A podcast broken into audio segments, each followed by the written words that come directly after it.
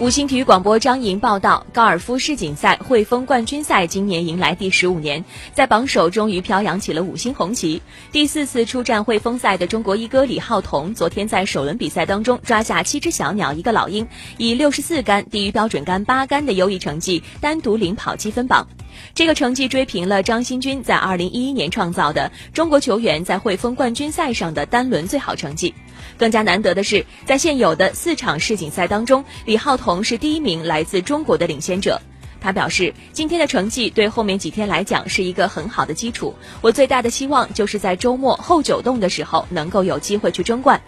刚刚在上个月赢得登喜路林克斯锦标赛的维克多·佩雷兹两次抓到老鹰，以低于标准杆七杆单独位于第二位。卫冕冠军肖菲勒与亚当·斯科特、任成宰以及